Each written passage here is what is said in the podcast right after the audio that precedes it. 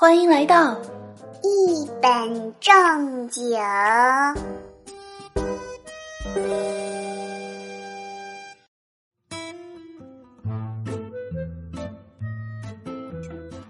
对了，和大家呢分享一件特别开心的事儿啊，我脱单了，脱单了，我终于脱单了，我开始穿两件了。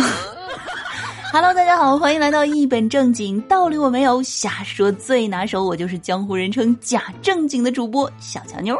就以前呢是春夏秋冬四季分明啊，但是最近啊真的不是好冷就是好热，就每天啊根本不知道该穿点啥。你说你穿个半袖吧，你出去看见有人穿大衣。然后你穿个大衣吧，哎，出去看见还有人穿裙子，我太难了。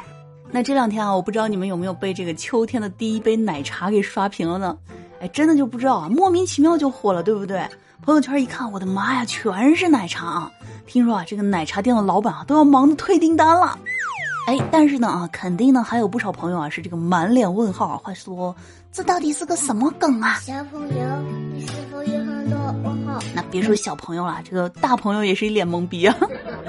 那这个小乔妞啊，我秉承着啊喝奶茶不忘挖井人的精神啊，先给大家科普一下，这个秋天的第一杯奶茶啊，就是呢借着这个秋天的季节啊，要奶茶的红包啊，定义为秋天的第一杯奶茶来秀恩爱啊，或者呢秀感情。嗯，秋天到了，天气凉了，需要来一杯奶茶，暖心暖胃哦。说什么呢？你这样让广州的朋友怎么办？听众朋友们，欢迎收听今天的天气预报。今明两天将正式入秋，受冷空气影响呢，广州气温将会骤降到三十度。话说，广州的小伙伴是不是要喝一杯秋天的凉茶？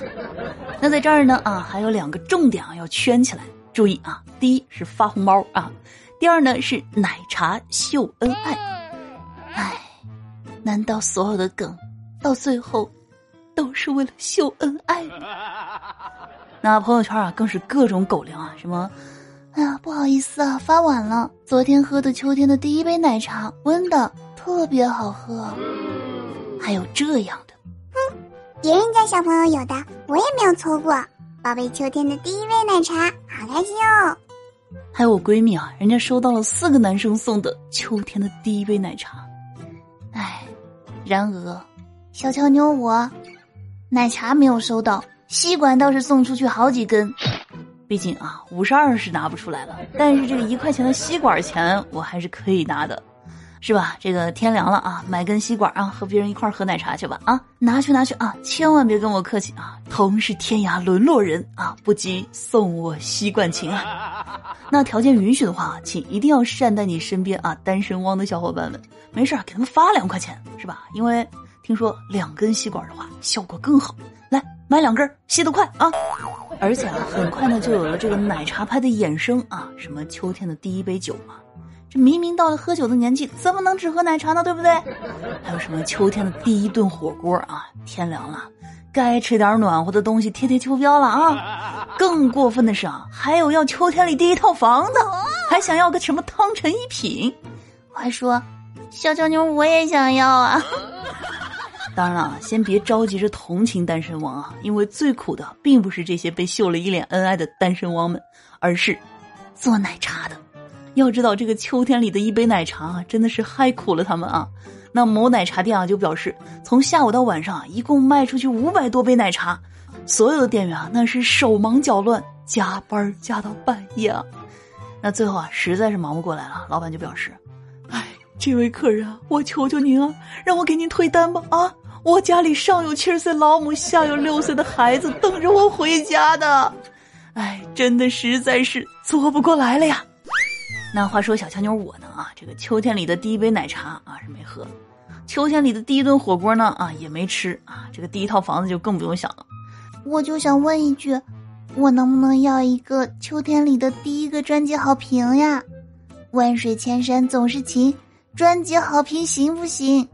天冷别忘穿秋裤，夸夸主播也很酷。那这马上啊国庆小长假就要来了，那这个假期你们有回家的安排吗？那就刚才啊，我到隔壁王阿姨家给她送了点我从老家带回来的特产，刚好啊，她正和她儿子在那儿视频呢。然后她儿子就说：“妈，我国庆回家看你啊。”结果啊，王阿姨赶紧说：“啊，哎呦，儿子啊，你可别回来了，抓紧时间相亲吧啊！啊妈，姑娘们都出去玩了，我和谁相亲啊？哎，那你也出去玩啊？这没准是不是就偶遇到合适的姑娘了呀？哎呀，老妈，你你不担心我被骗了呀？我还是先回家看看你们吧啊！然而啊，王阿姨呢却下了最后的通牒，说：“哎呀，你还是别回来了啊！我呀准备和你张叔去旅行呢，培养培养感情，你可抓紧了啊！千万别在我后面结婚。”所以，我们不仅要遭受来自于长辈的催婚，还要遭受来自于他们的碾压。就是啊，作为孩子，你说我们容易吗？啊，这上学的时候啊，被作业为难。工作的时候啊，又被业绩为难，这好不容易稳定了吧，还要接受来自于父母和亲戚的暴击，我太难了。哎，那接下来呢，要和大家说的这个事儿啊，那还真是，哎呦，可把这孩子给愁的啊。说呢，近日有一位妈妈呢，分享了自家孩子啊，因为这个写不出作业啊，而愁的给哭了的视频啊。话说，这是什么作业这么难的吗？那原来啊，老师呢让孩子们写这个上学或者放学路上见到的风景，但是呢，孩子称啊。哎呀，我们家离学校实在是太近了，感觉不到一百米就到了呢，根本写不出来呀。于是呢，孩子越想越委屈，就哭了。哎，宝宝心里苦啊。但其实呢，啊，小强妞觉得啊这个风景呢是可以有很多选择的嘛，对不对？一百米啊，你可以写写树啊，写写花啊，是吧？细致的描述一下这个秋天的树叶啊，比如说什么一片、两片。三四片，啊，写它个十几二十片，对不对？再不行啊，再描述一下树叶上的小昆虫，是吧？一只、两只、三四只，啊，要是还不行的话，这个字数还不够啊，那就符号来凑啊，什么感叹号啊、省略号啊，安排上不就行了，对不对？要知道，生活当中啊，从不缺少风景，只是会缺少一双善于发现的眼睛。嗯，哇，一瞬间。是不是觉得小强妞我的形象都高大起来了呢？是吧？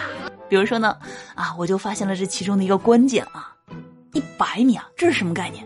这是学区房啊，对不对？话说孩子啊，你知道你爸妈为了让你只走这一百米，那费了多少心思啊？是不是？这可是多少人想要却得不到的学区房啊！那你说实在啊，觉得这个风景太少，那下次啊，咱把这家里的学区房卖了，搬到这个郊区大别墅啊，以后呢，天天走路上学啊，几个小时的路程，那绝对写个万字作文不成问题，对不对？所以说啊，这个古语有云啊，鱼和熊掌不可兼得也，对不对？好了，精彩呢还在继续啊，不要走开，休息一下，马上回来，下集更精彩哦。去主播个人主页订阅“百大计划一本正经”，收听一本正经段子纯享版哟。